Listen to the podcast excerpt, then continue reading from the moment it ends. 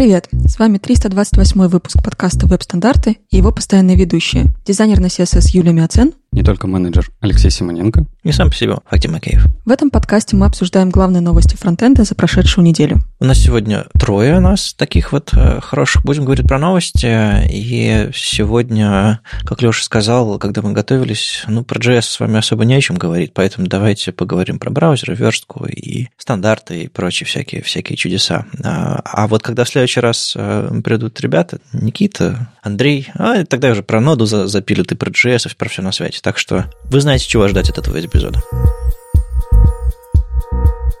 Мы начнем с коротких новостей, которые, в общем-то, можно и по подзаголовкам события тоже пустить. Э, ребята из э, команды Chrome DevRel и вообще рядышком разработчики Chrome, Blink и все, всего вот этого неожиданно решили обратиться к хипстерской технологии под названием Twitter Spaces. Э, это такой что-то вроде, вроде таких, что-то вроде Клабхауса, если вы помните, был такой хайповый продукт. В общем, они собираются сделать голосовые лайвы, можно так, такими словами это назвать, на которых э, расскажут э, и поговорят, собственно, с публикой, ответят на вопросы про разные штуки, связанные с э, развитием хрома в самом широком смысле. Первый будет Ask Me Anything с DevRel ом командой 4 августа, потом 9 августа там Рэйчел Эндрю с Адамом Аргайлом поговорят, что там нового в вебе, потом всякие fundamentals браузерные, более такие серьезные, хардкорные штуки, кажется, будут 11 августа,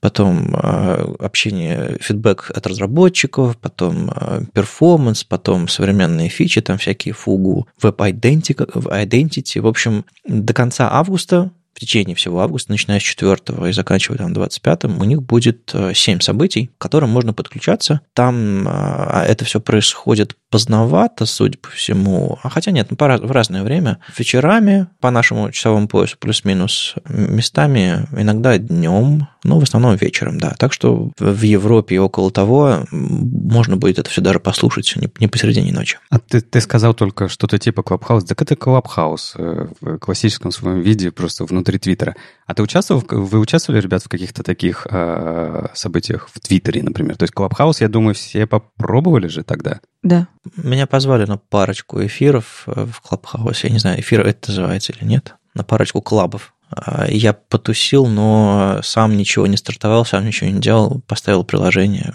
удалил приложение. Угу. А в Твиттере? Мы пробовали уже проводить в Твиттере от Developers, сообщество, которое должно было начаться, но не случилось, перенеслось на другое время. Но мы проводили уже одну там встречу. Это довольно прикольно в плане, что в Клабхаусе ты чтобы получить уведомление о том, что что-то интересное происходит, нужно сидеть там постоянно, чтобы они, видимо, каким-то образом запомнили, кого ты слушаешь, на кого ты подписан. А в Твиттере такой штуки нету.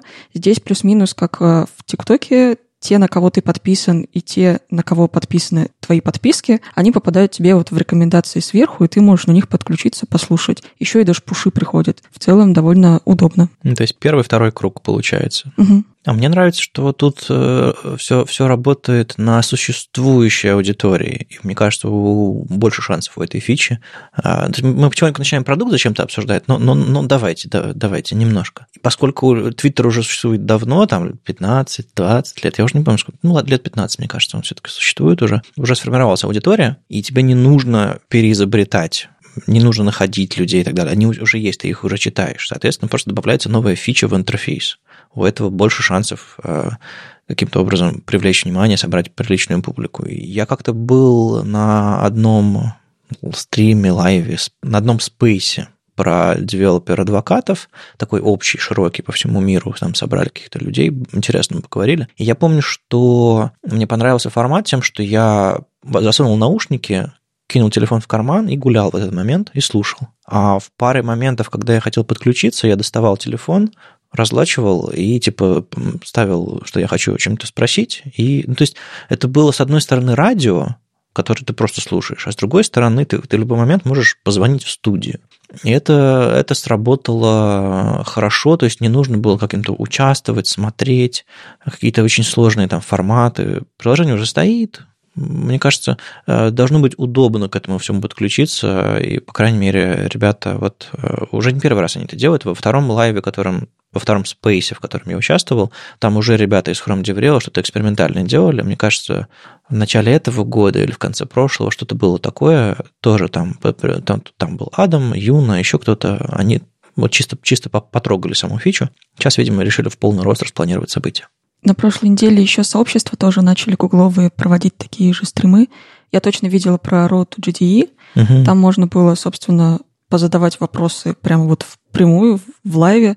Там действующие ребята, которые ведут всю эту программу, могли поотвечать на вопросы. Тоже довольно прикольно. Но я не поняла, почему они сюда не вынесены. Видимо, у них какой-то есть свой space где они обсуждают, какие у них спейсы запланированы. А это все разные программы, насколько я понимаю. Да, то, что вот эти вот э, все эти ГДГ, ГДЕ и прочее, это совсем другие люди делают. Там для более широкой публики, а не только про веб, гораздо шире. А тут исключительно Chrome, веб и так далее. Я думаю, они решили не смешивать публику. Я почему вообще про это заговорил чуть больше, чем просто новость о том, что Chrome, команда Chrome, у них есть какое-то расписание эфиров своих. Потому что, э, ну, мы же часто тут в том числе и про сообщество говорим, и когда пандемия заставила нас сидеть всех по домам. А до этого у нас, как вы помните, было куча метапов, куча встреч, завтраков, обедов, э, ужинов, э, пива выпить и так далее, так далее, где мы просто общаемся внутри сообщества, то есть есть такой э, элемент смолтолка. И Clubhouse Почему он так взорвался в тот, в тот момент, да? Потому что была большая нехватка этого смолтолка. И Twitter Spaces, на самом деле, просто, ну, Clubhouse как платформа была не очень удачная, потому что ты правильно, Вадим, говоришь, что там нету своей аудитории. А в Твиттере вот наша, не знаю, около вебное сообщество постоянно представлены. И вот внутрь туда заводить так, такого рода регулярные встречи, это на самом деле хорошая идея, чтобы вот при, прикоснуться, так сказать, к сообществу. Я несколько раз, по-моему, в конце прошлого года, а, замеч... я, видимо, не подписан просто ни на кого из, э, знаешь, есть э, сообщества, которые фронтенд завтраки делают. Я не знаю, как они сейчас называются, но это из питерского сообщества, которое ребята выросли. СПБ фронтенд. Да, ну, я не знаю, СПБ фронтенд это сейчас или... Короче, неважно. Вот они запускали завтраки, потом они переехали Clubhouse, а потом они переехали в Twitter Spaces. Угу. И я на несколько таких попадал а, в Твиттере. И на самом деле прикольное ощущение. То есть ты, в принципе, это те же самые завтраки, у них есть темы, у них даже есть какой-то уже свой регламент, какие темы они обсуждают, как они обсуждают. И там, в принципе, любой может подняться на трибуну, задавать свои вопросы, высказать свои предположения. И вот с точки зрения не когда компания спускается, знаешь, к своей аудитории и разговаривает с ними рядышком, да, как это на конференциях происходит, но точно так же это можно использовать э, для сообществ. То есть сообщество приходит и говорит, а давайте обсудим вот э, наше сейчас, вот то, что нас волнует, то, что нас беспокоит. И это довольно простой формат. Э, он ничего не требует, никакой технической подготовки. Вот легкость а, этого формата меня в свое время подкупил. Мне кажется, классная идея была бы для какого-нибудь подкаста без давления для какого-нибудь подкаста. Собственно, запись проводить в онлайне, типа кто успел и попал на нее, послушал в лаве со всеми э, блуперами и не очень удачными дублями. То есть параллельно прямо сейчас, вот пока мы записываемся, пока у нас на, на рекордеры наши идут наши дорожки, просто в Twitter Spaces э, вот это вещание включить и делать. Ага. Да, сейчас сложновато, сообщество расколото, подогрето и так далее. Ну, в общем, пока идет война, сложновато говорить Э, без конфликтов, все очень э, напряжены, э, и мы не просто так отключаем комменты во всех соцсетях, куда мы постим наш подкаст. И до сих пор нашего чата нет, потому что это было бы сложно очень. И если уж мы будем что-то такое делать, пробовать, то в одностороннем порядке, скорее всего, просто можно прийти послушать, а, но не как-то особо там на сцену не подниматься, комменты особо не комментить и так далее. Я не знаю, надо просто э, что-нибудь сделать тихонько, чтобы на ограниченное количество участников посмотреть, попробовать. Может быть, может быть, получится. А так-то в любом случае приходите на эти лайвы, на эти спейса. Я когда-нибудь научусь на эти спейсы. И вы сможете пощупать этот формат, э, если до сих пор не щупали. А если у вас еще нет твиттер-аккаунта, ну, заведите. Я всем рекомендую, мне кажется, это, это важно в, в, в IT, а, читать людей, которые непосредственно делают это IT. И вот э, команда Chrome DevRel и около него, всякие инженеры, а, это те самые люди. Знаете, что еще произошло? А, такая вещь, которая не очень ожидаема, да? Седьмой раз э, команда Apple решила выложить свой релиз Safari. Мы такие смотрим на это целый год и думаем, кто их укусил, кто заставил их выкладывать так часто свои релизы. Ведь нормально было один раз в год, вот типа с праздником, с тортом и все такое. А тут вот седьмой релиз браузера 15, 15 версии. А, маленький, как вот Вадим сказал перед э, началом нашего эфира, что прям как э, релиз Firefox, совсем малюсенький, ничего интересного, только баги, фиксы и маленькая поддержка фич для диалога, для элемента. Псевдокласс модул. И все короткой строкой. Я был бы рад этому релизу, э, если бы я смог его попробовать. Читаю с утра сценарий, думаю, о чем сегодня будем говорить. О, Safari 15.6, надо, надо не забыть. И думаю, надо быстренько поставить до записи полчасика. Я такой иду и по старой памяти пытаюсь найти, где в браузере проверить обновление. Угу. Потом вспоминаю, что это Safari, и браузер обновляться не умеет умеет обновляться операционная система macOS. Я так думаю, ну ладно, хорошо. Наверное, в System Preferences, там, в System Update что-нибудь такое быстренькое, простенькое будет. Обновлю браузер, потыщу там модалку, еще что-нибудь такое. Были какие-то подозрения, что что-то еще там починили. А, захожу, и он мне говорит, 3 гига, полчаса, давай? Я такой, через полчаса эфир, я записываю на этом же компьютере. Нет, спасибо.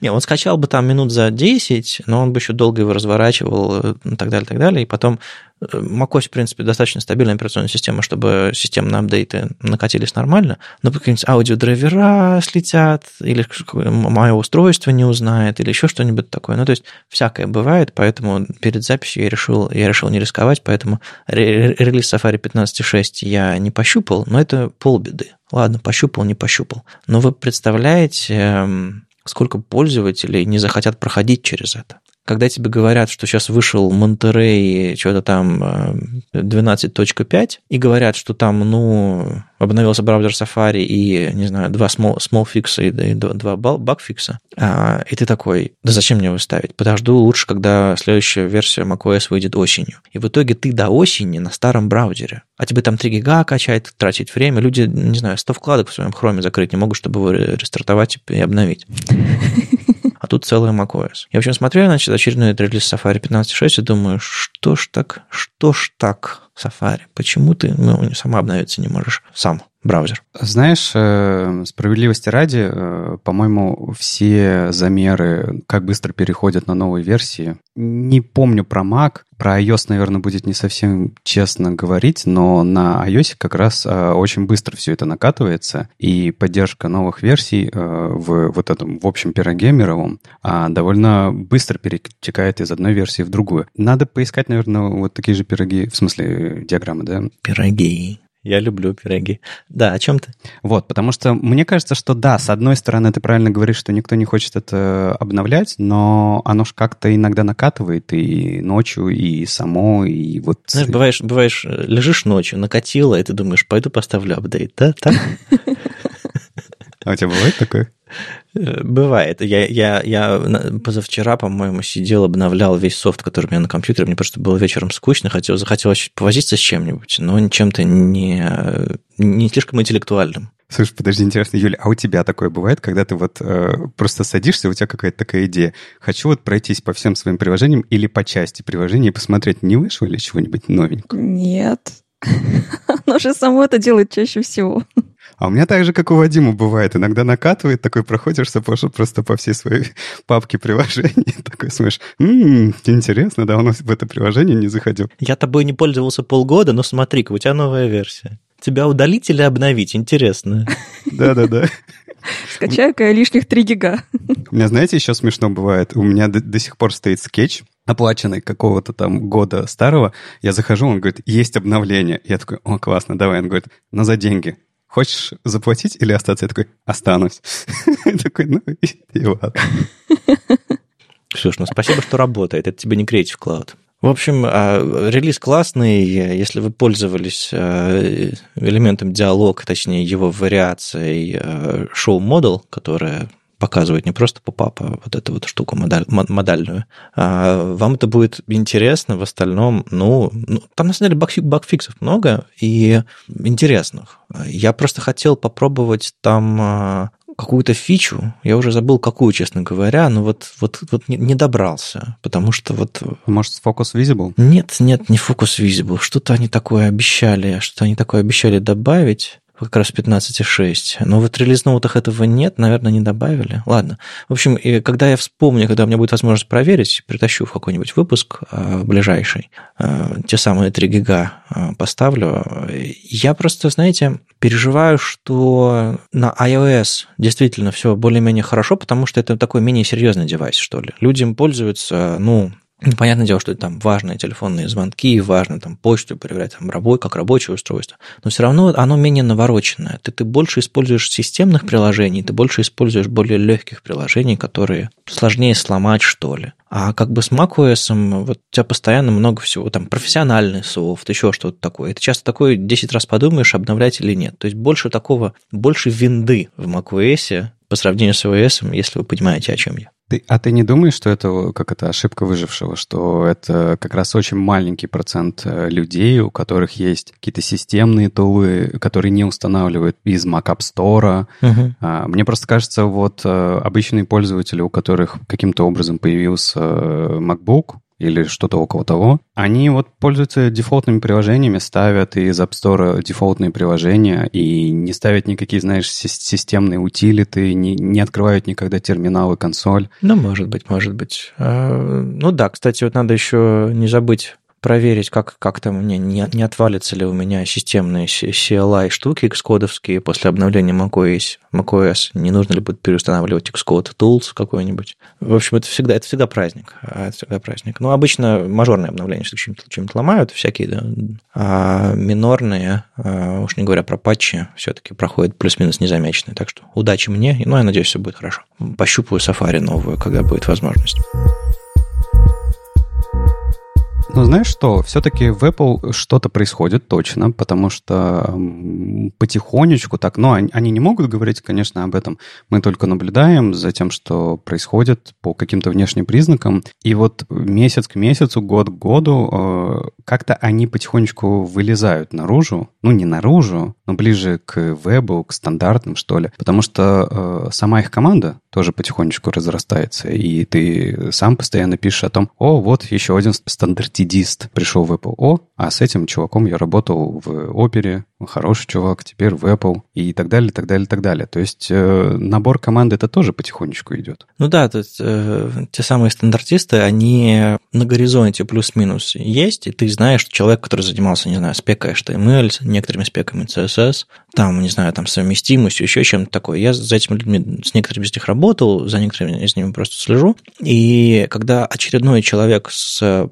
крутейшим портфолио оказывается без работы, я такой смотрю на него, думаю, в Apple пойдет. И очень часто оказываюсь прав. И потому что у Apple открыто много вакансий инженеров, всяких других специалистов около того, которые занимаются как раз э, стандартами, отдельными типами задач, связанных с браузерами. И э, очень много вакансий действительно открыто. Я регулярно вижу, как там Джен Симмонс и прочие, прочие люди около репостят все это, так что есть потребность, и потихонечку люди, которые уходят там из Mozilla, из Гугла, из э, откуда-нибудь еще, там, из оперы, и у которых есть опыт браузерный, они как-то очень естественно потихонечку перетекают в Apple. А как ты думаешь, почему именно в Apple, учитывая, что есть же какой-то вот э, флер вокруг Apple, что эм, они не про стандарты, они про закрытую платформу, у тебя будет супер жесткий NDA, из-за которых ты не сможешь говорить, ты не сможешь выступать на конференциях.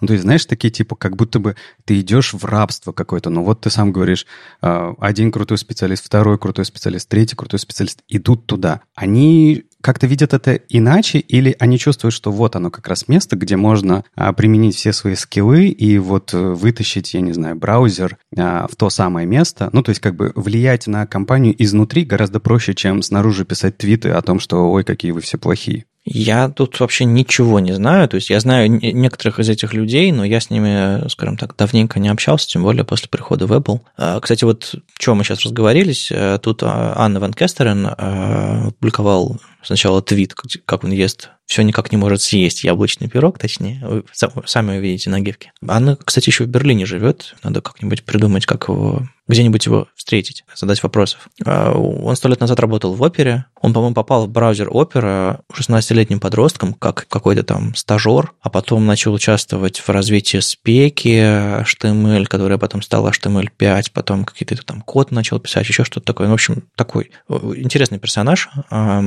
А до этого это был Карл Дюбост, тоже из оперы, Маркус Кассерс, который в опере в Mozilla поработал, да, и Карл тоже. Ну, и, собственно, Джен Симмонс тоже. А там в основном экс Mozilla, кстати, а, последний, последний, скажем так, вот этот набор в Apple. Так вот, достаточно много Mozilla критикует а, компанию Apple. Достаточно скептическое отношение к, к релизному циклу, к интересам компании, к фокусу на вебе среди людей, которые занимаются стандартами, те самые стандартисты. И казалось бы, что типа идти в Apple это значит продавать свою идею, угу. может быть, надеяться на, изме... на, на, на то, чтобы можно изменить компанию изнутри, но я очень сомневаюсь. Мне кажется, что у людей очень разные мотивы тут, и совершенно не стоит э, забывать про огромный флер, вообще огромную популярность и огромный вот этот вот имидж компании Apple как одной из самых успешных IT-компаний мировых, которые делают там софт э, и железо, одной из самых э, богатых компаний, а одной из самых мощных компаний мировых. И, естественно, к этому хочется прикоснуться, в этом хочется поработать. Но я не думаю, что это просто фанбойство в чистом виде, типа, о, господи, Apple, у меня всю жизнь был MacBook, поэтому пойду поработаю в компанию Apple. Возможно, у этого есть какие-то мотивы, но вот, допустим, несколько человек из этого списка, они абсолютные, как бы бессеребренники, типа там а, Карл Дюбоста, тем более, он вообще человек, который без мобильного телефона, по-моему, он много лет ходил а, и вообще всячески отрицал все вот эти вот удивительные а, современные блага, которые там, не знаю, человека порабощают. Угу. То есть Карл, Карл удивительный персонаж, я, я, я страшно был удивлен, когда он попал в Apple, и мне очень интересно, чем он занимается, но как-то не на связи. Мне прям хочется представить, что когда им предлагают э, прийти в Apple, что к ним на самом деле приходят не с тем, что типа поработать в Apple, а им приносят какой-нибудь roadmap. Я хочу верить, что у них есть планы, ну, типа, на 5 лет вперед. И они посмотрели, как вот со всеми остальными своими устройствами, типа, с телефонами, там, с осью, с ноутбуками на своих конкурентов, такие, типа, вы обкатали вот эту схему, она, кажется, работает. Давайте потихоньку сделаем себе то же самое. И набрали себе самых классных людей, такие, типа, показали им родмэп, что вот здесь вы сейчас поработаете, но вот типа все еще будет не очень открыто, все еще будет там очень долго релизиться туда-сюда, не очень классно. А потом вот типа через два года у вас будет самый лучший браузер в мире, который там просто типа сообщество вас любит, все вас любят, пользователи вообще просто писаются кипятком, и все классно. И так они такие, вау, классно, давайте попробуем. я, я, я прям не уверен, что у них есть какой-то фантастический roadmap, roadmap, чтобы, типа, Safari начал релизиться отдельно от операционной системы и по фичам обогнал Chrome, что-нибудь такое. Я, я, я не уверен, что это... В это сложно закладываться, это очень много времени и много денег и всего такого. Мне кажется, что просто если сравнить а, все продукты Apple, аппаратные, софтверные, с WebKit и Safari, WebKit Safari это очень, очень особенный случай это open source, это взаимодействие с э, людьми, которые тоже используют себя движок WebKit на других платформах. Это взаимодействие с сообществом стандартистов, э, тех, кто пишут стандарт, тех, кто их тестирует, взаимодействие с другими браузерами очень активное. И это одна из немногих областей, если вообще не единственная, где Apple не может просто сделать, как, как, как им нравится они должны находить какой-то консенсус со всем остальным сообществом.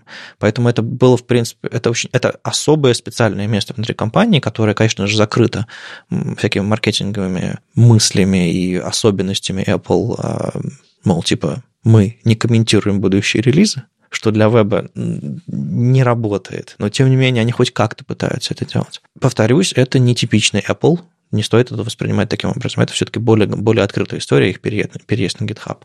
Но вот до конца мотивов этих ребят я не пойму, потому что, ну, скажем так, людей, которые попадают в Apple, я на конференциях с докладами не вижу.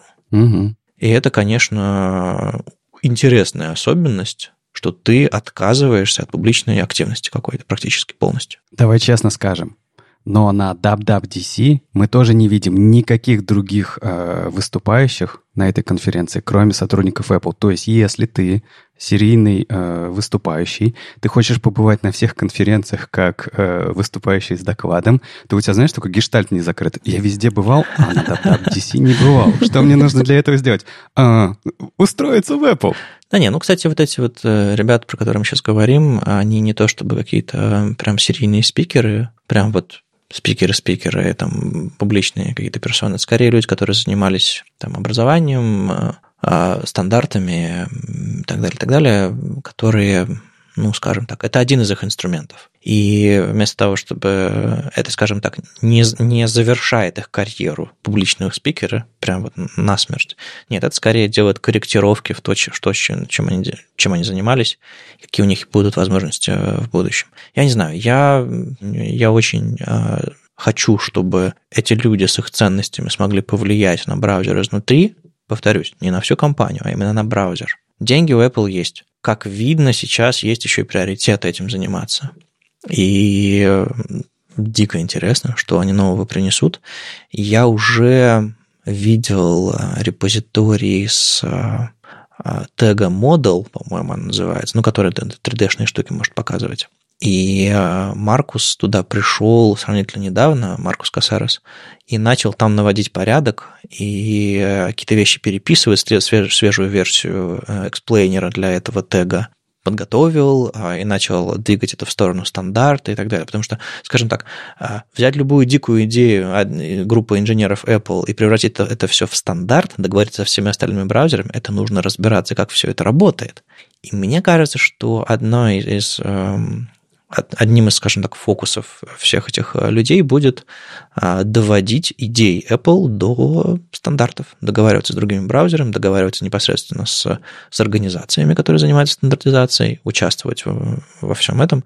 И когда, условно, тебя уже все знают в этом сообществе, ты не просто приходишь, не зная местных правил, не зная никого, не зная порядков, что ли, гораздо сложнее. А тут те же самые люди просто занимаются этим всем от лица других компаний. Так что Э, скорее всего, Apple будет приносить новые, новые вещи, новые стандарты, новые идеи, а эти люди будут заниматься их интеграцией, в частности. Что еще? Ну, увидим. Ну и отлично. Хорошо, чтобы была конкуренция. Прикинь, если несколько сильных команд. Все-таки команда Mozilla, мне кажется, потихонечку разваливается. А, ну так, если глобально смотреть, как бы это грустно не было, а, браузер-то есть, но что-то, ну, короче, это ладно, это мои, мои ощущения, да, а и хочется, чтобы хотя бы несколько команд сильных, а, которые именно конкурируют с друг другом, а, собрались, и они такие, а, сейчас мы вам покажем, а теперь мы вам покажем. И вот, чтобы вот эта вот борьба шла на пользу всему сообществу. Ну, возвращаясь к яблочному пирогу, э, это какая-то фишка пошла. Я не помню, кто первый это начал, но, допустим, Анна Ван Кестерн ест, пытается съесть яблочный пирог, если быть точнее.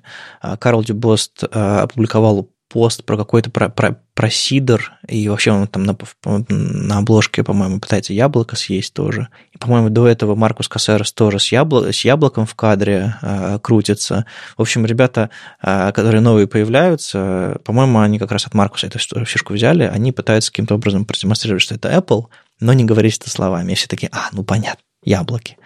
Вот мне интересно, что, что, что, дальше будет, не знаю, там яблочное пюре или еще что-нибудь такое. Ну, кстати, классная фишка другим компаниям так не сделать. Если вы видите людей, которые занимаются стандартами, они неожиданно постят что-то связанное с яблоками, это знак.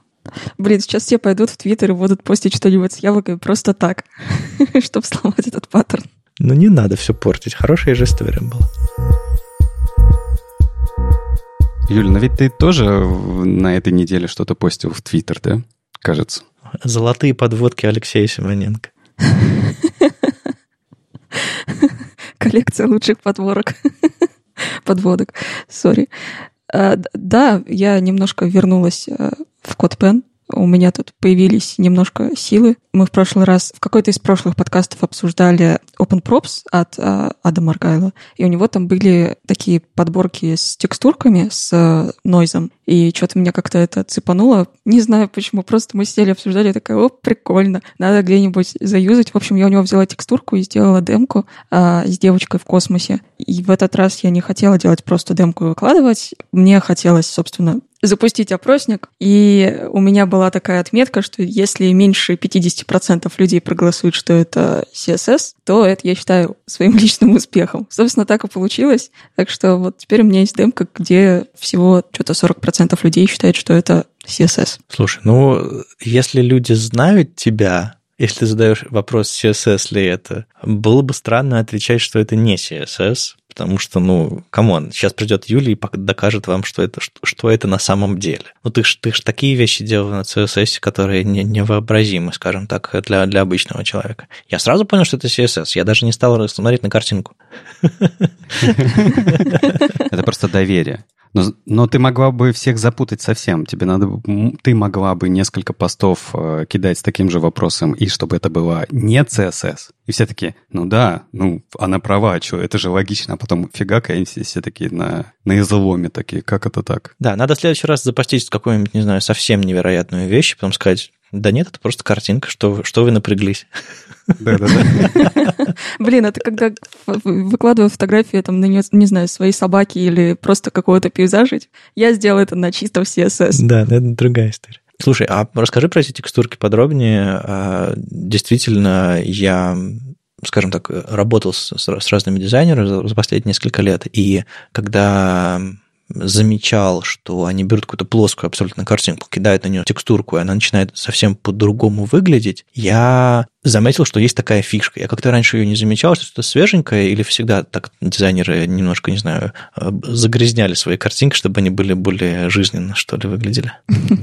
Ну, э, вообще, это, конечно, старая штука с текстурками, но раньше пытались это сделать как-то более похоже на реальное, что-то вот из разряда скевоморфизма и всех вот этих вот других стилей. А сейчас появился, ну, как появился сейчас, уже, наверное, года полтора-два гуляет стилек, когда есть какие-то градиенты, которые мешнутые, ну, то есть там несколько точек, из которых э, выходит цвет, они перетекают из одного в другой, и на них накладывают, собственно, какую-нибудь текстурку, э, шум или еще какие-то там артефакты, чтобы появлялись. И это выглядит очень так тепло, лампово, но при этом очень современно за счет того, что это градиент все-таки есть, а не просто плоская какая-то фигура. И сейчас довольно много таких сайтов появляется. Э, естественно, это не сервисы какие-то, это более промо-история там для Awards и еще других конкурсов. Но в целом это довольно прикольно и популярно сейчас. А это растер? А, да. Угу. То есть на CSS пошуметь пока нельзя, да? К сожалению. Ну, кстати, есть же в SVG э, всякие фильтры, которые делают что-то похожее на растровый шум. Да, но там немножко проблемки начинаются с производительностью, если это анимация. А, ну да, у тебя тут, э, у тебя, скажем так, не какая-то длительная интенсивная анимация, но она есть, и она выглядит довольно-таки, скажем так, гладко. Да, после своей прошлой анимашки, которая просто не загружалась на части устройств, я теперь так и не рискую.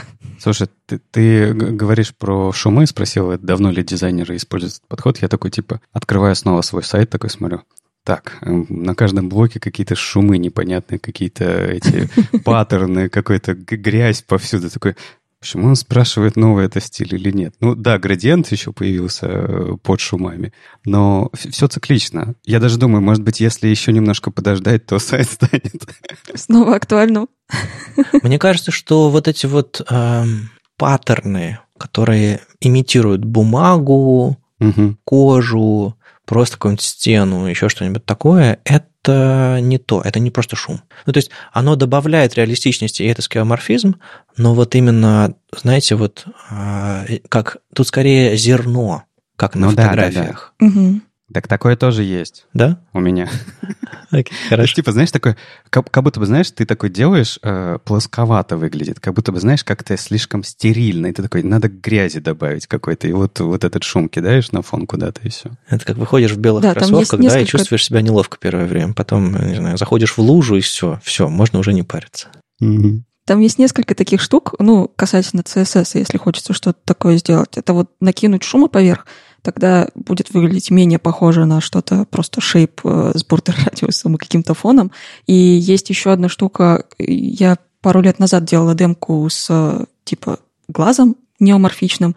И там как раз другой прикол используется. Если мы делаем какую-то фигуру с кучей теней и пытаемся ее сделать реалистичной, она у нас не получится просто физически на CSS сделать что-то такое реалистичное. Но если поверх накинуть блера на эти тени, то тогда получается очень натурально. И вот можно взять эти две штуки и сделать что-то прям супер классное. А еще если сверху глаз, э, глаз морфизма накинуть, то вообще... То есть ты имеешь в виду, что тень, которая генерируется браузером, ее достаточно мягко и реалистично не сделать, а если ее размыть, тогда она начинает быть похожей. Да, особенно если это наложение теней, то есть у одного объекта их несколько, они друг на друге, то CSS оно получается не очень не очень хорошо они друг на друга накладываются. Довольно там грубые переходы. Если чуть-чуть размыть, то тогда получается прям как по-настоящему. Слушай, а у тебя были какие-то сложности с кросс-браузерностью, когда ты это делала? Ну, наверняка же не, не все не одинаково работает во всех браузерах. Конечно. Safari, как всегда, выделяется. Ну, вот я сейчас открыл три браузера с этой демкой, и в Safari более жесткий э, растр. Да. Прям такое ощущение, что прям стекло перед тобой грязноватое. А в других браузерах он как-то,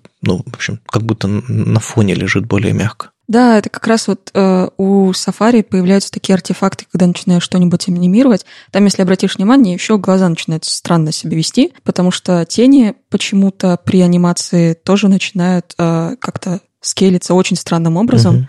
То есть там нельзя какие-то половинчатые пиксели выбрать, оно начинает прыгать, просто шагать. Э, хотя, казалось бы, в остальных почему-то демках так не бывает, а здесь бывает. Точно так же, как и конический градиент в Safari, если он в 3D находится, то он тоже работает очень плохо. Ну, кстати, из-за этого демка не выглядит поломанной, она просто выглядит немножко по-другому. Да-да-да. А, и конкрет, конкретно в Safari. Так что просто больше зерна, а, и ИСО повыше.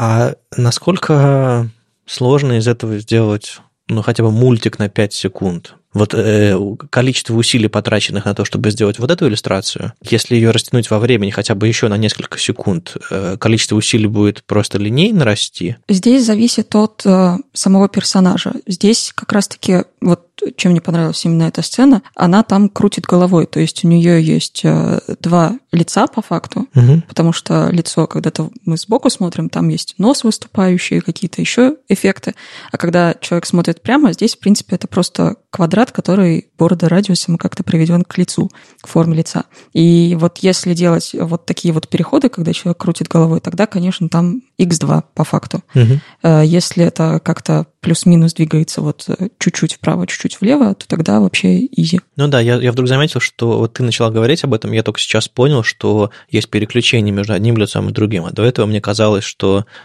просто поворачивается лицо. Ну, то есть те самые, э, не знаю, то, то есть там нет никакого motion blur, нет никаких э, суперэффектов, которые это все позволяют достигнуть, просто ты, ты привыкаешь, что ну так анимация работает, и все у тебя в голове уже достраивается. Можно 25-й кадр встроить сюда.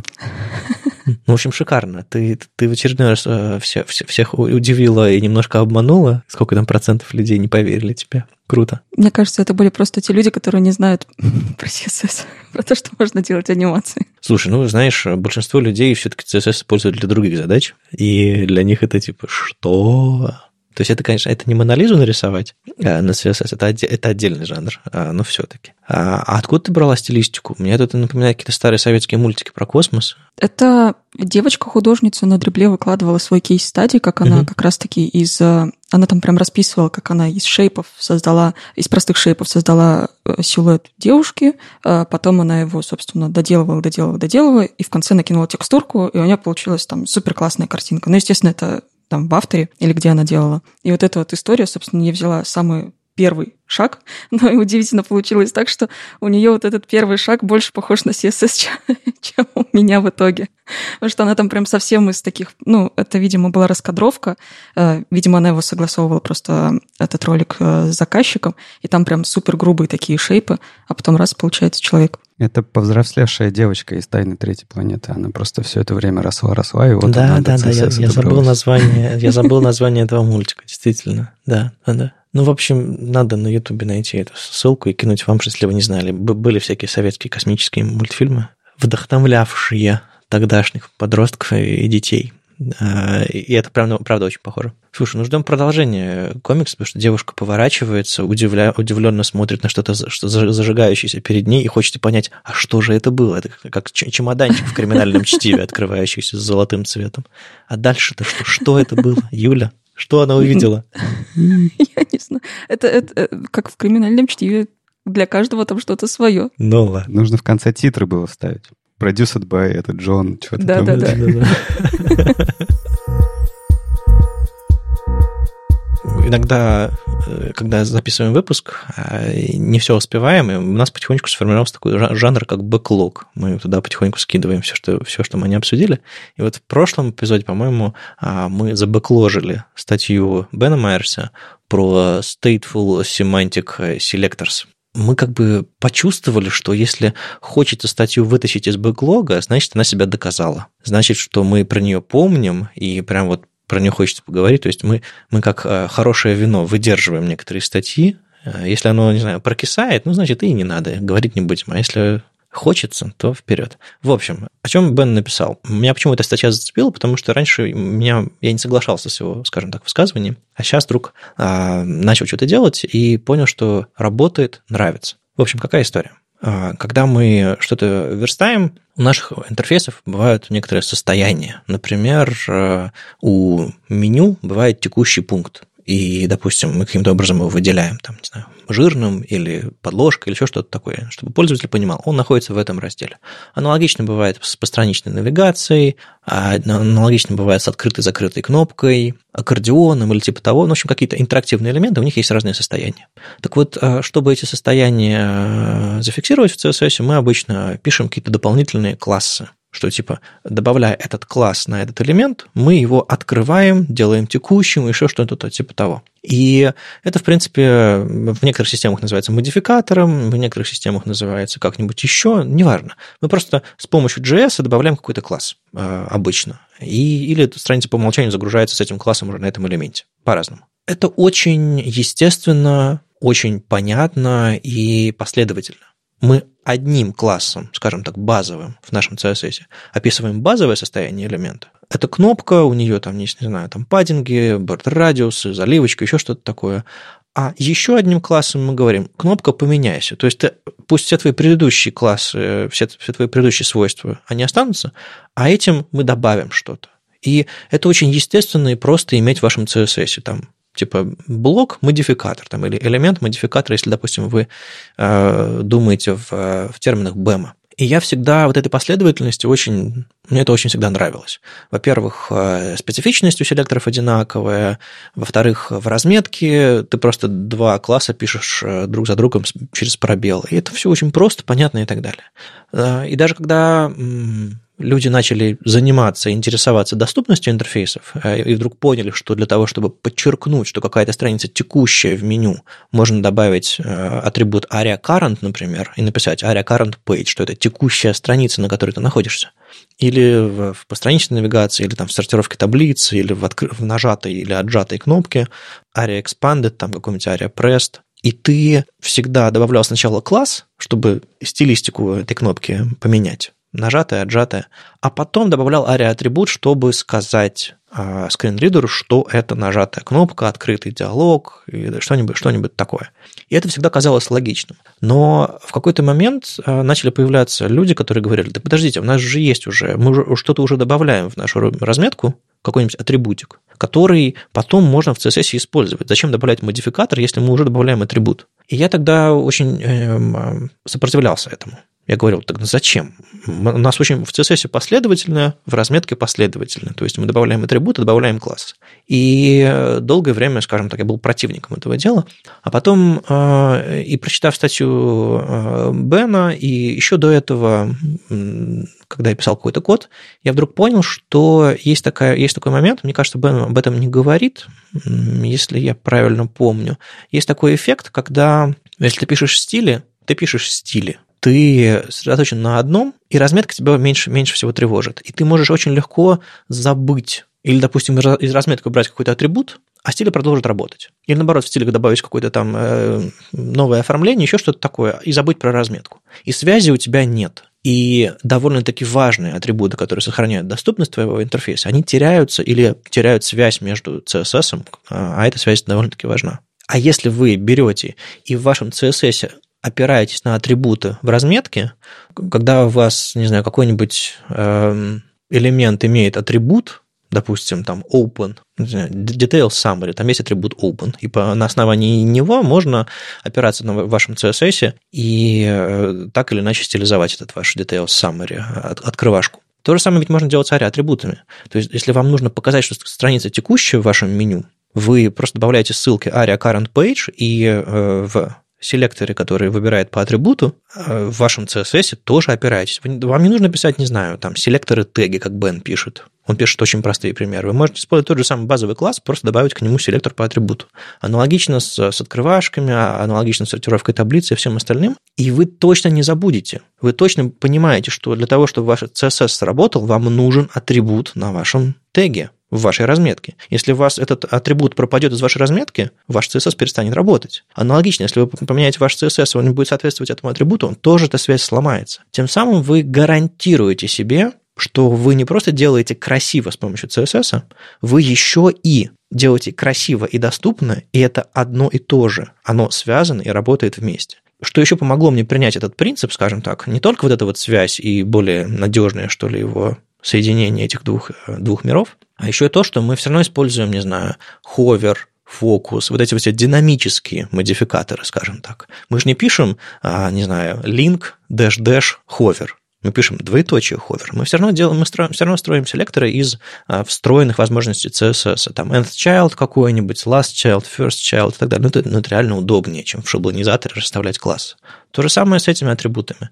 А, не смотрите на то, что они не похожи на ваши модификаторы, то, что вы их не потеряете, то, что в вашем интерфейсе не перестанут быть доступны, потому что забыли про, про связь, гораздо важнее, чем красота ваших селекторов. Более того, я вот сейчас верстаю сайтик один, и мне понравилось а, это использовать, я просто привык к этому. То есть я уже понимаю, что некоторые стейты, я, я опираюсь на, на, на, на их, скажем так, стилизацию с помощью атрибутов HTML. И это здорово работает, ты понимаешь, откуда берется это состояние и от чего оно зависит. А, более явно прописано все, а, более надежно это все будет потом работать. В общем, дико нравится. А вы как, ребята, думаете, вы согласны с Беном? Мне кажется, что это нормальный подход. И у меня, как у тебя, не было такого прям вот четкой позиции, что так нельзя. Я всегда как-то проще относился к тому, что можно, к тому, что нельзя. В CSS HTML, типа, ну, если э, работает, выглядит плюс-минус нормально, и ты можешь это логично объяснить, э, значит, это как э, кодера твой выбор архитектурный. Понятное дело, если ты работаешь в команде, это вообще другой вопрос, это ты в команде договариваешься. Вот. Но в целом по атрибуту, не, я всегда считал, что это нормально, и в связке не только с CSS, но и в связке с JS. А, и еще до того, как появились э, датасеты, к которым ты можешь обращаться из JS. Мне кажется, нормальный подход, и как раз, наверное, плохо будет обратное делать. Это когда ты себе все запрещаешь и говоришь, что типа только классы — это все, что я знаю, все, что я умею, и этим я пользуюсь. Если ты это делаешь осознанно, то есть это твой выбор э, архитектурный, да, как ты проектируешь э, верстку и CSS. Это окей, но чаще всего молодые ребята, и вот ребята уже подросшие из молодых, они не думают об этом, они просто считают, что только так может быть и все. И это уже не выбор. Не выбор э, архитектуры верстки не знаю, использования каких-то вещей внутри. Вот. Я за гибкость всегда был, и атрибуты — это хороший пример. Раньше еще можно было поговорить о том, что, ну, вот эти вот эм, селекторы с, атрибу... с э, поиском атрибутов, они медленнее работают, и там все можно замедлить и так далее, и так далее. Но это, та, это так, если ты э, поставил задачу своей жизни доказать, что это медленно работает, и поймать, не знаю, наносекунду да-да-да. На, есть... на 5-мегабайтном документе, ну, то есть, понятно. Да-да-да, но в целом, как бы, чисто по пользовательский и разработческий, это нормальный подход, хороший подход, и, и да, я им пользуюсь. Ну и в целом мы же постоянно используем атрибуты для всяких инпутов и других контролов. Почему не использовать их не только на инпутах? Я вот сейчас делаю проектик, и там довольно есть такой кусочек, где много всяких таких взаимодействий и состояний, и кажется, что есть Э, возможность попробовать и проверить, каково это, когда у тебя не только input меняется в зависимости от какого-то атрибута. Возможно, зайдет. может, нет. Потом приду, расскажу. Мне кажется, Бэм нас в какой-то момент времени увел от этой концепции, что типа, не-не, ребят, вот, ну, типа, не то чтобы Бэм это прямо говорит, но как бы это последствия того, той концепции, которую Бэм, Бэм приносит, что не, ребят, ничего кроме классов и стилизации по классам нету. Забудьте. Все, выкиньте из головы. Неважно, что там, господи, каскады, э, э, вот эта вот вся история. Забудьте, пожалуйста, все. Нету ничего, только, только класс и все. И вот, наверное, у какого-то количества разработчиков, которые прям выросли на этом, никуда в сторону не смотрели, это могло неправильное впечатление складывать о том, как можно, как нельзя действовать в CSS и в HTML. Сегодня я принесла немножко дизайнерских статей, внезапно дизайнерских статей про accessibility. Элис Хайн на прошлой неделе, ну, на, на текущей неделе для вас, для слушателей уже прошлой, написала статейку с размышлениями по поводу того, что мы, как дизайнеры, как разработчики, делаем какие-то сервисы и добавляем туда какой-то фан. Например, для страниц 404 и вот подобных, а, какие-то блоки, которые должны развеселить нашего пользователя, плюс э, как-то пытаемся его эмоционально привязать к нам, а, добавляем звуки, графику, интерактив, но люди с какими-то disabilities не могут воспользоваться ими. Например, а, если мы берем какую-нибудь страничку есть у Figma, например, 400 а, страницы, у Driply, у многих других сервисов, которые пытаются сгладить вот это ощущение, что что-то пошло не так, тем, что у них вот эти циферки становятся какими-то интерактивными, интересными, прикольными. И мы, как люди, которые пользуются мышкой и видят, что происходит на экране полностью, мы такие, ну, ладно, ничего, прикольно, зависну на этой странице, потом пойду дальше. Люди, которые пользуются клавиатурой, в принципе не могут взаимодействовать с такими штуками. Вообще никак, потому что они рассчитаны только под мышку.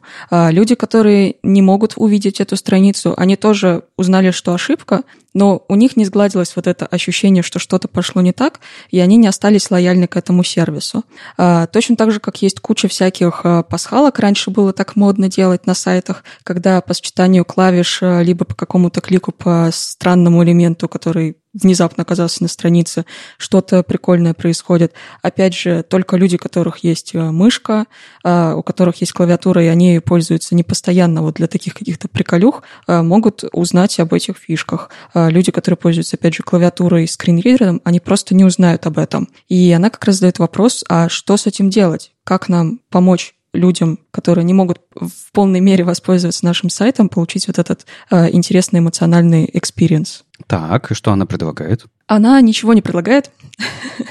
она предлагает подумать об этом и придумать какое-нибудь решение, что с этим делать. У нее там есть один пример, когда они прогружаются картинки, ребята собирают, собственно, картинки спрайтом, и когда у них не загружаются все эти картинки, у них получается пиксельная картинка из вот этих вот заглушечек э, их спрайта. Это, конечно, прикольно, но оно работает только для тех, у кого слабая сеть, отключенные картинки, еще что-то пошло не так, но это никак не помогает людям со скринридером, например, понять, что там происходит, потому что у тебя вместо одной картинки 200, и что с этим делать? Вот. Поэтому она задает такой вопрос в сообщество. Давайте что-нибудь с этим придумаем. А, я понял, она поднимает тему для обсуждения. Хорошо, отлично. Как раз то самое место для обсуждения. У меня только вот такой вопрос. Там есть основной тезис, что мы, мы должны дать этот опыт а, эмоциональный для всех, кого, для кого мы не можем дать этот. И у меня тут главный вопрос. Это идет речь чисто о техническом решении, то есть о том, что мы технически не реализовали для тех, кто это не смог увидеть, или по решению по сути, потому что смотри, если мы говорим про то, что мы хотим, вот на 404 страницу человек попадает, и мы хотим э, сгладить то, что произошло, да, поставив, не знаю, смешную картинку или еще что-то. Это же не значит, что человек, вот смотри, абсолютно здоровый, абсолютно имея все возможности, у него мышка, трекпад, тачпад, вообще все, да, на свете у него есть под рукой. Это же не значит, что он автоматически получил эту эмоциональную связь, он расслабился и все такое. Это, это не так работает. Согласна, да? То есть Если мы говорим чисто про техническое решение, это окей. Если мы говорим по сути, тут вообще вопрос большой. То есть, если мы посчитали, что мы вставим котика на страницу 404, и это должно всех развеселить, простите, это заблуждение. Оно не развеселит всех. Да, но для этого есть э, тесты на юзерах, которые показывают, что большинство твоих пользователей реагируют на, например, собачек, а не котиков. Вот, и вот здесь мы попадаем в ту самую ловушку. Если мы говорим про большинство, то почему мы тогда, э, задумываясь про accessibility, говорим про меньшинство? Не-не-не, тут уже так нельзя, понимаешь? Мне кажется, тут скорее мысль, что э, она, она чуть проще даже, чем, чем вы пытаетесь, мне кажется, ее повернуть. Делая весело тем, кто видит ваши картинки, пытайтесь сделать так же весело тем, кто их, допустим, не видит.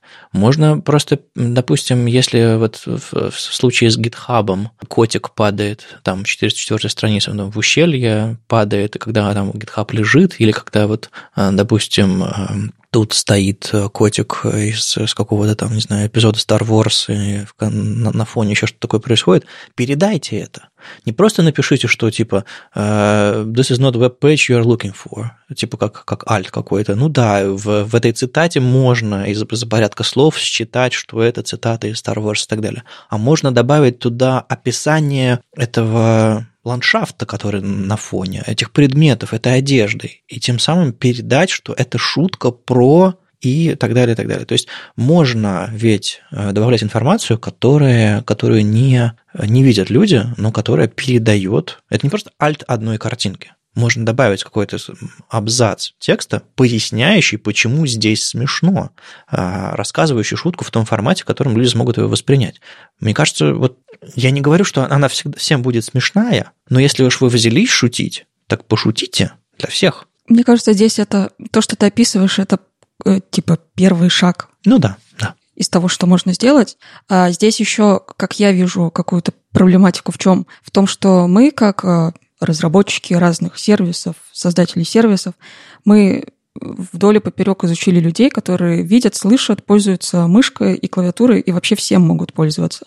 И мы знаем, что чтобы привлечь их внимание, нужно там сделать анимацию на какой-нибудь кнопке. Чтобы как-то разрядить обстановку, нужно добавить какую-нибудь прикольную картинку, либо интерактивный элемент. Мы там знаем, как лучше подсветить элемент, чтобы его было точно видно именно с наших продуктовых э, э, задач, а не как, чтобы им было удобнее пользоваться.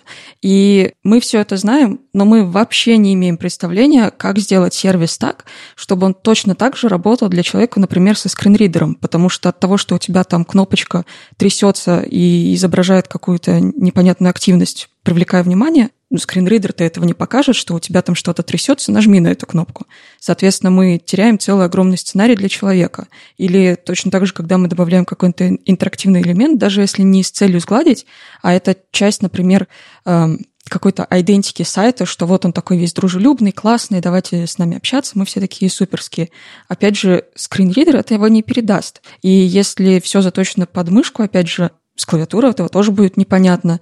И вот что с этим делать, тоже непонятно. Как будто бы нужно проводить какие-то исследования, как, как помогать людям сохранять те же самые сценарии, но с ограниченным количеством устройств, которыми они могут прямо сейчас воспользоваться, чтобы не потерять вот эти все возможности эмоционального отклика, переключения внимания и других штук. Мне кажется, что почти вот если глубоко совсем копать, то почти все такие решения будут, все такие визуальные решения будут сводиться к тому, что надо упрощать решение. Потому что чем проще решение, тем меньше оно требует а, таких взаимодействий. Просто мы сейчас говорим про вот отдельную часть какую-то вроде бы, да, accessibility, когда у людей есть э, нарушения какие-то в восприятии информации, но у меня буквально вот то, что меня постоянно раздражает, у меня дома мышка, вот только мышка. И э, я постоянно натыкаюсь вот на сайтах, где есть какие-то карусели с товарами, что они не подумали о том, что у меня нет трекпада.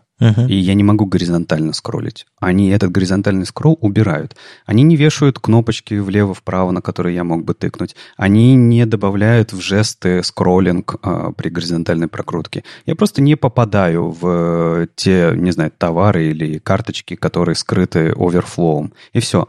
У меня нет никаких проблем. Я бы с удовольствием бы это получил бы, но я физически не могу. Ну, только открыть консоль, э, откопать этот CSS-свойство, убрать оверфлоу, разломать сайт, сайт, но увидеть то, что мне надо. Можно купить как бы мышку, у которой есть э, thumb wheel, э, то есть чтобы можно было большим пальцем крутить угу. какие-нибудь лоджитековские мышки, понятные. Но да, ты абсолютно прав, это, это тоже ограничивает. Мне кажется, мы сейчас находимся на том этапе, когда мы находим, пытаемся найти те визуальные, смысловые средства, которые мы сможем использовать. То есть мы пока только нащупываем язык взаимодействия с точки зрения доступности, потому что, а, как и раньше веб, мы раньше просто делали странички, а потом такие, окей, страничка уже есть, дальше. Какой следующий можно шаг сделать, чтобы за, заинтересовать пользователя? Кнопочкой можно подергать, можно что-нибудь всплывашечку какую-нибудь сделать, можно какой-нибудь, не знаю, там, тостик, а, еще что-нибудь такое сделать, э, кнопку яркую сделать, чтобы внимание шло, весь фокус только туда шел, и так далее, и так далее. Это был следующий шаг развития веба, когда мы начали уже пользователей дополнительно куда-то тащить. Сейчас мы находимся на этапе, когда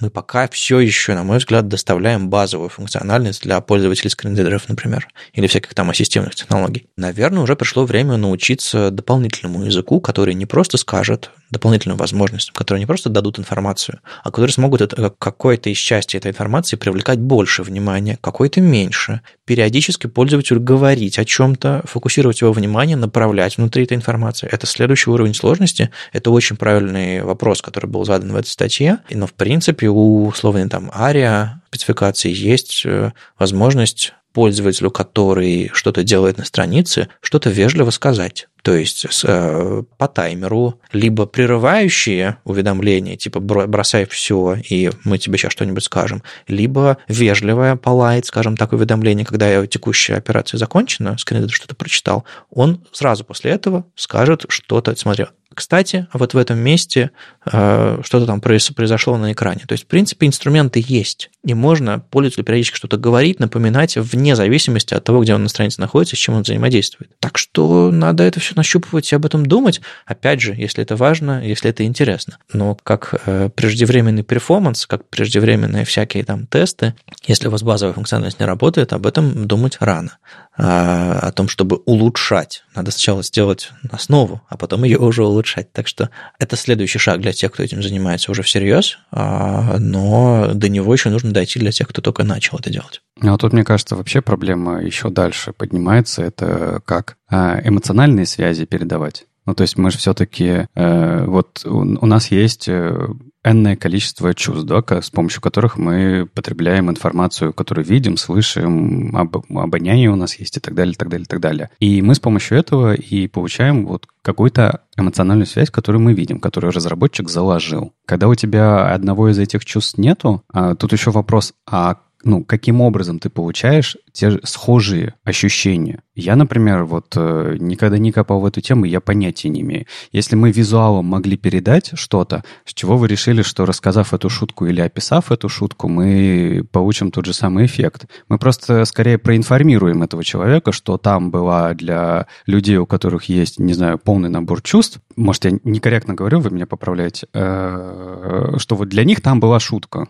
Типа, ну, имей в виду, он такой, ну, блин, спасибо, конечно, но мне-то тут, я-то тут при чем? Вот, и тут какой-то совсем другой подход должен быть, какие-то большие исследования должны быть и все такое. А вообще мне все с каждым годом все больше и больше кажется, что это та же самая очень похожая проблема.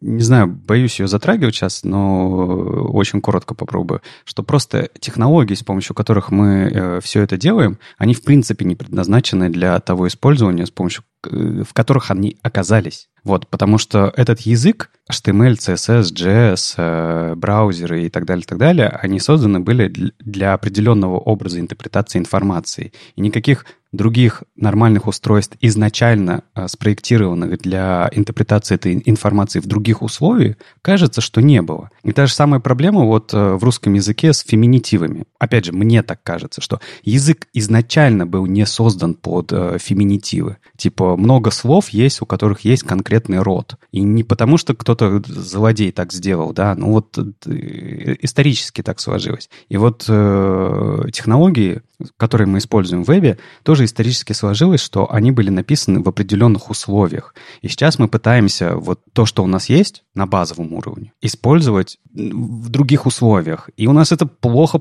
получается, со скрипом получается. И вот я не знаю, проблема в том, что мы должны найти для этого какие-то либо фреймворки, способы интерпретации этого всего, другие. Или вообще просто у нас должен быть изначально другой подход. Я не знаю. Слушай, ну человек тоже не сразу появился такой, какой он есть, и более того, он меняется. Мы сейчас говорим про эволюцию. То есть, когда какой-нибудь, не знаю, жучок чувствует, вернее, под влиянием среды возникает отбор, Э, на, жучков другой формы с какими-то крылышками и другими ножками, ну, одни выживают, другие, другие нет, и следующая итерация и так далее. Мне кажется, что э, мы проделали огромный путь с момента появления первых там HTML-страниц, документов в современный веб, который вполне себе э, заставляет нервничать нативные платформы сейчас, а, давно уже и в некоторых местах победивший абсолютно.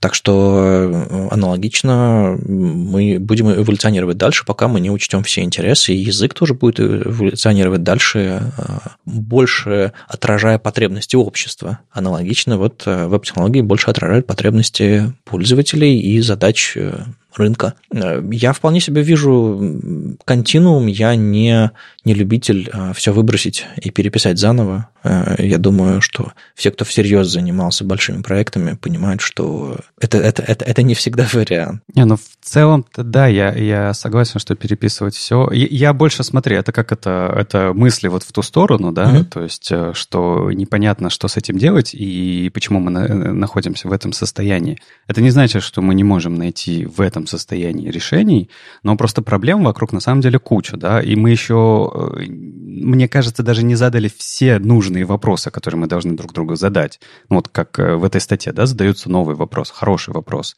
Типа, как передать те же самые эмоции. Ну, нифига не непростой вопрос. И нет на него нормального ответа. Будут только, как это, попытки находить этот ответ. Опять же, для какой группы людей? Здесь еще, кстати, если мы говорим про disabilities и другие э, устройства, с которыми можно взаимодействовать, а здесь же возникает еще совершенно диаметральная проблема. А есть люди, которые покупают себе супер крутые навороченные устройства, типа там огромный монитор искривленный, который там, не знаю, 360 тебе делает просто экран, и что с ним делать? Ты открываешь HTML, она там у тебя, ну, если она резиненная без каких-то границ, то она у тебя на все эти 360 растянулась. Угу. Или наоборот, если она у тебя ограниченная, то вот у тебя маленькая такая колбаса посередине, а все остальное тоже в пустоте. И вот для этих людей тоже нужно как-то адаптировать э, все наши интерфейсы, потому что это тоже другой вообще способ взаимодействия с этим, и другие эмоции они от этого будут получать. Я вообще всегда поражаюсь людям, у которых такие мониторы, если у них на full screen открыт браузер. Ну, в смысле, зачем? Просто зачем? Не, я больше поражаюсь э, людям, которые думают, что в вебе можно сделать pixel perfect, которые думают, что в вебе есть всего три размера экрана, Э, один браузер, вот это все. Мне так, мне так грустно смотреть на них, когда они узнают, что все далеко не так. Не, ну можно, если просто картинку выложить? Да, да, это, это наш любимый способ, это любимый способ. Ладно, я еще хвостом хотел добавить к этой дискуссии одну штуку. Марси Саттон, давненько ее читаю, слышно, видно ее, запустила, на мой взгляд, очень хороший курс по доступности – Э, называется буквально Testing Accessibility, то есть э, фокус именно на то, чтобы разобраться, что это такое, и потестировать, э, проверить. Это курс в своем ритме, то есть ты проходишь, там все готово, ты просто садишься и когда тебе удобно, когда у тебя есть время, проходишь. Я почему с такими подробностями говорю? Потому что я, я купил себе этот курс а, и прохожу его сейчас, чтобы узнать некоторые вещи, которые я просто сам не знаю, и могу, в принципе, рекомендовать у него сегодня заканчивается э, скидка, которая связана с запуском, еще 20 часов. Может быть, э, мы успеем эпизод выпустить, э, когда, когда еще скидка будет работать. Да, я думаю, успеем. А, так что в понедельник, э, 25 июля, у вас еще будет возможность э, воспользоваться этой скидкой. Там есть разные форматы, по сейчас есть, есть три варианта. Самый простой за 57 баксов, самый дорогой там почти за 300. Почитайте программу, и, может быть, если вам понравилось, вы успеете какой-то из этих курсов купить или, допустим, попросить работодателя купить вам этот курс. Такое тоже бывает. Расскажешь потом, когда пройдешь? Да, да, да, конечно. Я, я, я, я притащу свои впечатления. Прямо сейчас мне нравится. Плюс там еще 30, 30 дней, э, через, за 30 дней можно вернуть деньги. То есть, если вам что-то не понравится э, и что-то вы, вы будете недовольны, а там гарантируют. В общем, только довольные люди должны э, выйти из этого курса. Я бы только про гарантии, про которые ты сказал, лучше читать не на маркетинговом вендинге, а именно в, в оферте гарантии. Там более конкретно будет? Ну, тут, к счастью, не какая-то, не курс какой-то, а какой-то Орейли и так далее. Это авторский курс от человека, у которого есть репутация, который давно в сообществе и так далее. То есть я бы чуть больше доверял, чем, чем в, сред, в средней компании, у которой есть огромный поток людей.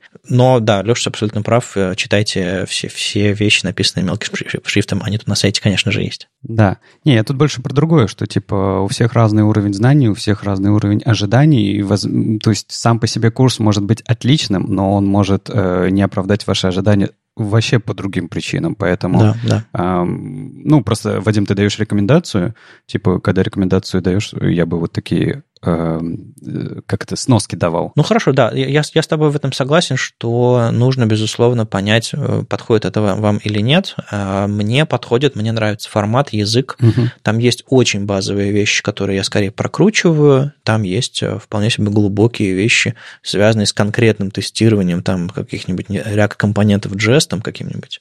А, а есть базовые вещи, как объяснить в своем проекте, что доступность нужна, важна. То есть это очень разноплановая штука.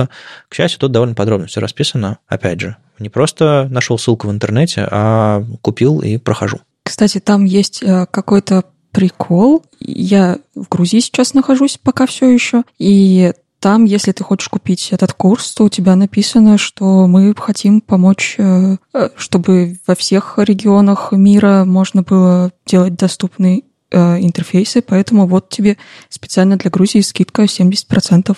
Да, то есть у них э, бывает еще такое, что когда какие-то курсы запускаются, э, у них они пытаются привязаться к регионам, дать разные либо скидки, либо подправить цену, чтобы она больше соответствовала там, локальным, локальным ценам на курс или, или среднему доходу. Поэтому посмотрите, сколько из вашего региона стоит этот курс. Ну вот, допустим, у меня из Берлина цены там 57, 129 и 297. А как у вас? Ну, смотрите сами. У меня тоже 57, 129, 297. А твой VPN куда присоединен? У меня тоже так написано, но есть галочка 70% скинуть. А, у меня тоже, кстати, есть галочка 75% скинуть. О, реально, вместо 215 53. Ладно, что-то мы уже не то обсуждаем, мне кажется. Нет, нет, это, по-моему, вполне себе важно для тех, кто захочет этот курс купить, так что а, смотрите на, на галочки и решайте для себя сами. Мне понравилось. А, а вы внимательно читайте мелкий текст. С вами был 328 выпуск подкаста «Веб-стандарты» и его постоянные ведущие. Дизайнер на CSS Юлия Мяцен. Не только менеджер Алексей Симоненко. И сам по себе Вадим Макеев. Слушайте нас в любом приложении для подкастов или на ваших любимых платформах. Не забывайте ставить оценки и писать отзывы. Это помогает нам продолжать. Услышимся на следующей неделе. Пока. Пока. Пока.